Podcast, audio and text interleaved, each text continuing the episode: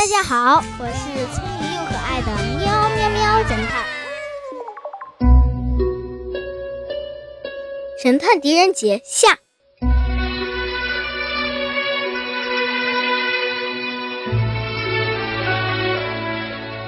小朋友们，上集咱们讲了狄仁杰指山断案的故事。细心的狄仁杰是怎么看出来吴匪清是被冤枉的呢？别急。咱们接着上集继续讲故事了，答案就在故事里哦。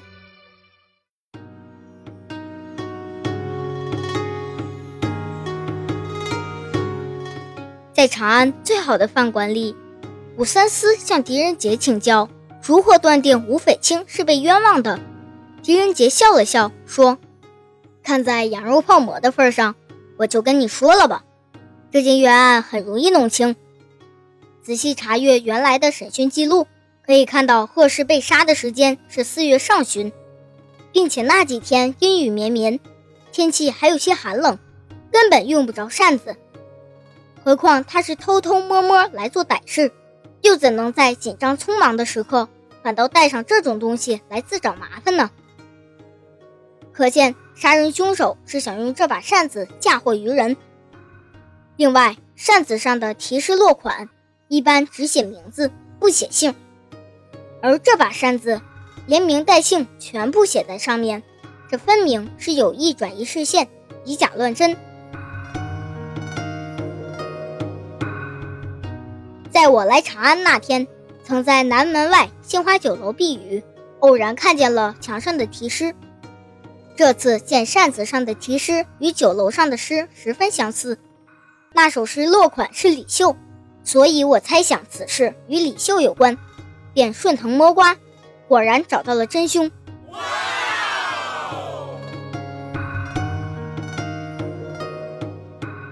一时间，人们都称赞狄仁杰断案如神。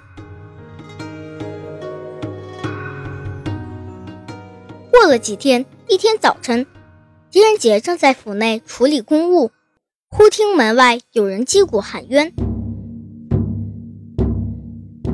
击鼓者是城内有名的古董商人孙正南的管家，他跪在堂上，面如土色地说：“狄大人，今天五更时，我照例在门外叫醒我家主人，不料他被被人杀了，主人房里的一块玉马也被盗走了。”狄仁杰立即喊来武三思，赶往孙正南家中。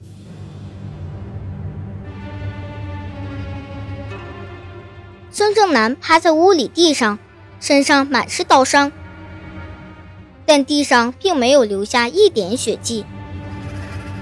孙正南的左手握得很紧，食指前伸，指着一面墙壁，而右手的旁边有一个用血写成的“木”字。孙正南左手指的那堵墙上并没有什么东西，只是贴着墙有两个方凳。那两个方凳没有挨在一起，中间又隔了一个凳子的距离。屋里东西虽然已被翻得很乱，但似乎又重新整理过。武三思也注意到了那个字，问：“大人，你看，那个木字是怎么回事？”英杰说道：“我与孙正南有过交往。”那个写字是他亲手所写，可凶手为什么不把它毁掉呢？或许凶手没有时间了。这不可能，凶手有时间，他甚至抹掉了所有的血迹和脚印。我想其中另有隐情。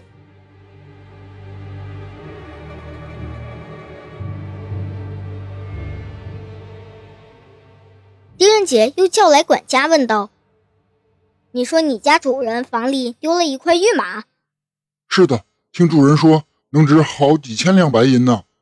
平时就放在他床边衣柜上的一个盒子里，说是辟邪用的，从来不挪动。今早我进来的时候，发现那个盒子已经不见了。狄仁杰扭头对武三思说道：“你立即通报守城士兵，不许任何人出城。我想凶手还没有逃走。”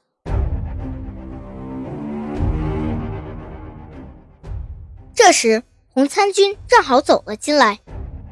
洪参军，你来的正好，凶手杀死了孙正南，盗走了一块玉马。凶手没有留下指印和脚印，他还毁掉了地上的血迹，除了这个木字。我看过了，这个字是孙正南的笔迹。洪参军仔细观察一番后说：“大人，我以为凶手能够神不知鬼不觉地进屋杀害孙正南，并且盗走玉马，一定是对他非常熟悉。而这个血字，似乎是孙正南留下的什么暗示。您看，这两个方凳是用杨木做的，孙正南用血写了一个木字。”而“杨”字的左边就是一个“木”字，难道他是想告诉我们凶手的姓名？狄仁杰想了想，说道：“有可能，但这个‘木’字不一定指的是‘杨’字。你看，这个‘木’字写的很扁，如果是‘杨’字，它应该写的瘦一些。我想‘木’字一定是凶手姓名的某个字，或者是某个字的一部分。所以，只要是跟‘木’有关的姓。”比如木、林、杜、向、宋等等，都应该算上。大人，我明白了，我这就去查。果然，中午的时候，洪参军查到经常跟孙正南来往的三个朋友林方月、孙家良和刘允农，而且洪参军还打听到林方月最近和孙正南因为生意上的事闹得很僵。他便把这些情况如实的告诉了狄仁杰，狄仁杰立即回府升堂。一个时辰后，林方月等三人被陆续带到堂上。经审问，三人均有不在场的人证，狄仁杰只好先退堂。狄仁杰对洪参军说：“可能刚开始我们都想错了。”那个“木”字，并非指的就是带“木”的字。我想，凶手一定在当时确信这个字的含义与他没有一点关系。他一定认为另有所指，所以才没去动它。那你说“血”字究竟代表什么？金仁杰抬头看看窗外，说：“天色已晚，咱们出去走走，清醒清醒脑子。”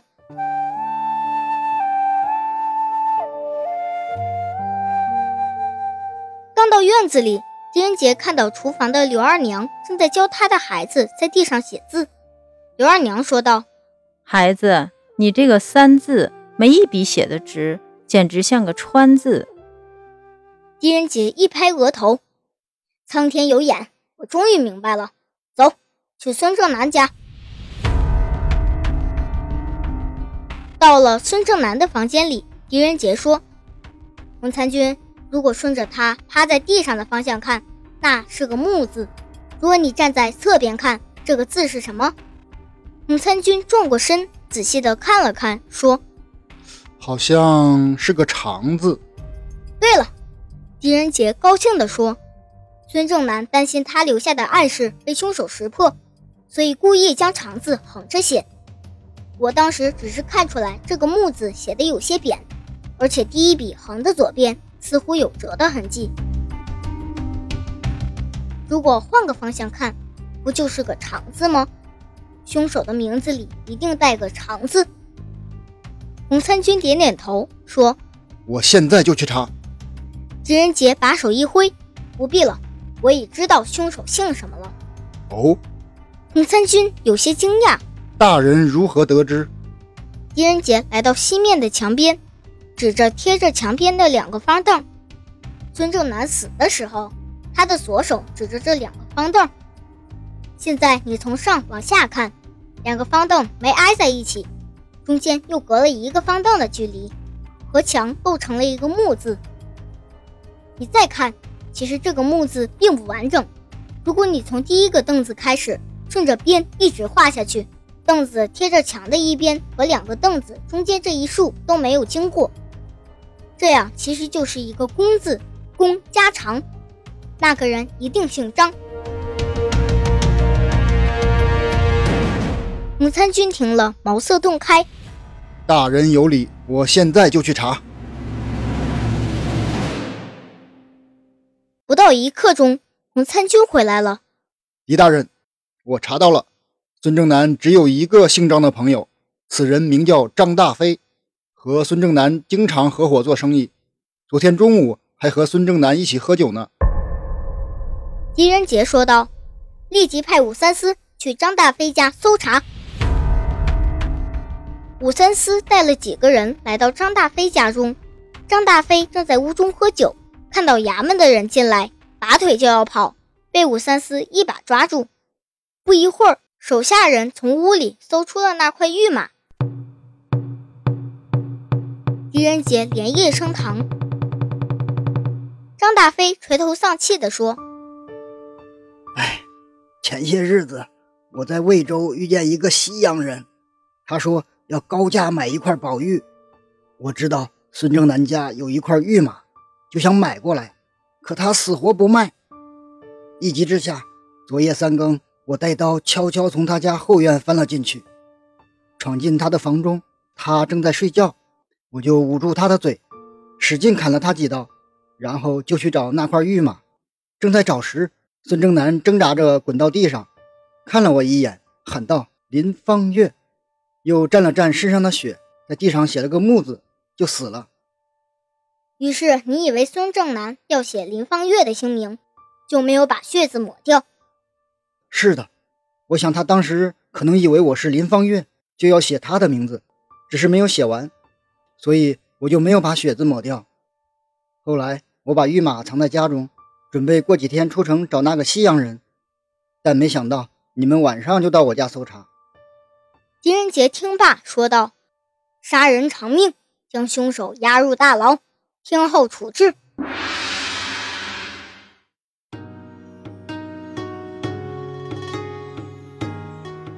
好了，小朋友们，狄仁杰的故事终于讲完了。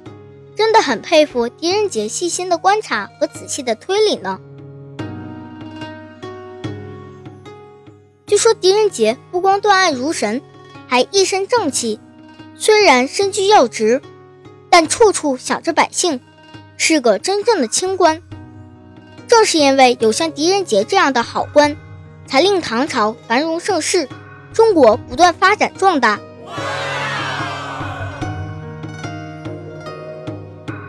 小朋友们，我们一共讲了三个狄仁杰断案的故事。其实狄仁杰的故事非常多。清朝判案小说《狄公案》就是讲述了狄仁杰断案的故事。后来，荷兰的小说家高佩罗用了十五年时间，写了一部侦探推理小说《大唐狄公案》。感兴趣的小伙伴可以买来看哦。很多电影和电视剧里。也有狄仁杰断案的故事，可以自己查找哦。